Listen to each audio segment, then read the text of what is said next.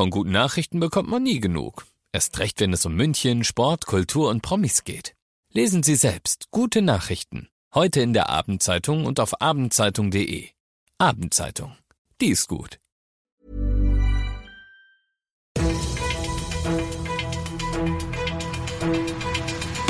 95 5 Charivari, das München Briefing, Münchens erster Nachrichtenpodcast.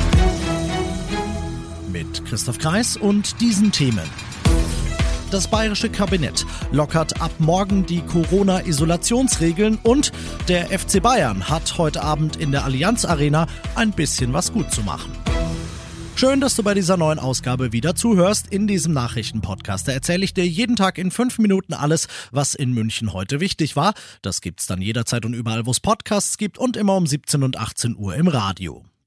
Eine Corona-Infektion, die sei auch künftig keine Privatsache, betont Bayerns Gesundheitsminister Holleczek heute in München. Was er und der Rest des Kabinetts bei ihrer Sitzung beschlossen haben, geht aber schon in die Richtung, wenn man ehrlich ist. Denn ab morgen bereits gilt die Isolation für Infizierte nur noch fünf Tage, wenn sie 48 Stunden symptomfrei sind und nach zehn Tagen endet sie automatisch, selbst mit Symptomen. Freitesten entfällt in beiden Fällen. Symptome positiv, das überprüft also in beiden Fällen keiner mehr. Privatsache eben. Enge Kontaktpersonen müssen ab morgen sogar überhaupt nicht mehr in Quarantäne.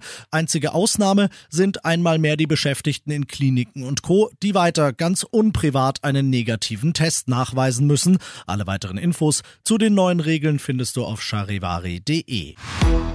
Jetzt waren die Spieler mal so zwei, drei Tage an alleine. Jetzt äh, sind wir auf der freien Wiese und jetzt mache ich die Schnallen noch auf und dann geht's los. Das war nagelsmännisch für Wir drehen das heute Abend noch. Der FC Bayern hat eine ungewohnte Situation vor sich, denn es gilt mal keinen Vorsprung zu verteidigen, sondern einen Rückstand auszubügeln. 1 zu 0 hatte der FC Villarreal das Viertelfinal-Hinspiel der Champions League gewonnen nur 1 zu 0. So ehrlich muss man sein. Denn die Spanier hatten zu Hause beste Chancen, den Bayern auch mehr als 1 einzuschenken. Sie haben uns am Leben gelassen, sagt Nagelsmann, und das, verspricht er kämpferisch, sei ein Fehler gewesen. Denn in ihrem Wohnzimmer in der Allianz Arena werden die Bayern das am Ende noch deichseln, da ist sich Nagelsmann sicher. Ob er recht hat, das siehst du ab 21 Uhr auf Amazon Prime. Du bist mittendrin im München Briefing und nach den ersten München-Themen schauen wir auf das, was in Deutschland und der Welt los war. Zum ersten Mal seit dem Einmarsch seines Landes in der Ukraine hat sich Russlands Präsident Putin den Medien gestellt. Ausgesuchten Medien nur, versteht sich. Dabei hat er sich selbstbewusst und siegessicher gegeben, die westlichen Sanktionen, egal, wir finden andere Märkte. Die Ziele, klar, die werden auf jeden Fall erreicht. Der Krieg in der Ukraine als solches, den Putin ja niemals Krieg nennen würde, Zitat, edel. Mit edel hat der Krieg aber mal so gar nichts zu tun, finden die Deutschen dagegen. Die Mehrheit von ihnen sagt deshalb laut einer neuen Forsa-Umfrage inzwischen Ja zu Panzern, Jets, Kriegsschiffen für die Ukraine, also zu schweren Waffen, Charivari-Reporter Benedikt Meise. Die Liste mit den ukrainischen Waffenforderungen liegt schon lange auf dem Tisch der Bundesregierung, doch schwere Waffen hat Deutschland bisher nicht geliefert, mehr welche zur Abwehr, also Luftabwehrraketen, Panzerfäuste oder Maschinengewehre. Das reicht nicht mehr, sagen jetzt 55 Prozent der Befragten, den ukrainischen Forderungen solle der Bund nun nachkommen. 33 Prozent halten dagegen. Die Umfrage zeigt aber auch, dass die Mehrheit der Deutschen für den Dialog mit Russland ist, um den Krieg zu beenden. Nur 13 Prozent wollen, dass der Westen den Kontakt zu Russland ganz abbricht, solange der Krieg andauert.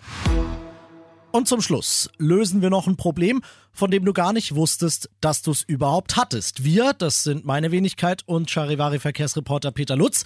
Und das Problem, das du bisher hattest, ist mit deinem MVG-Ticket, mit deinem MVG-Abo-Ticket. Es wird jetzt aber gelöst, Peter. So ist es, denn wie ich machst auch sicherlich du weiterhin diesen Wisch, diesen lächerlichen Wisch von Isacard mit dir rumführen. Dieses Papier, das nach drei Stunden im Geldbeutel aussieht, als wäre es fünf Jahre darin gefangen. Und wenn ich dran denke, es mitzuführen, weil so, super oft vergesse ich es halt leider auch und dann bin ich immer dem Kontrolleur gegenüber so, ja, ich habe doch ein Abo und dann, äh, wie viel ist genau. es? Sieben Euro Bearbeitungsgebühr, mhm. wenn du es nachreichst.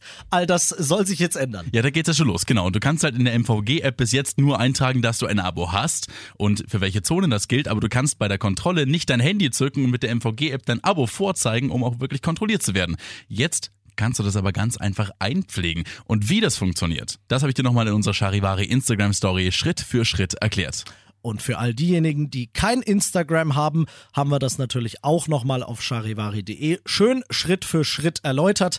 Ich bin Christoph Kreis, wünsche dir einen wunderschönen Feierabend. 95.5 Charivari, das München Briefing, Münchens erster Nachrichtenpodcast. Die Themen des Tages aus München gibt es jeden Tag neu in diesem Podcast. Um 17 und 18 Uhr im Radio und überall da, wo es Podcasts gibt, sowie auf charivari.de.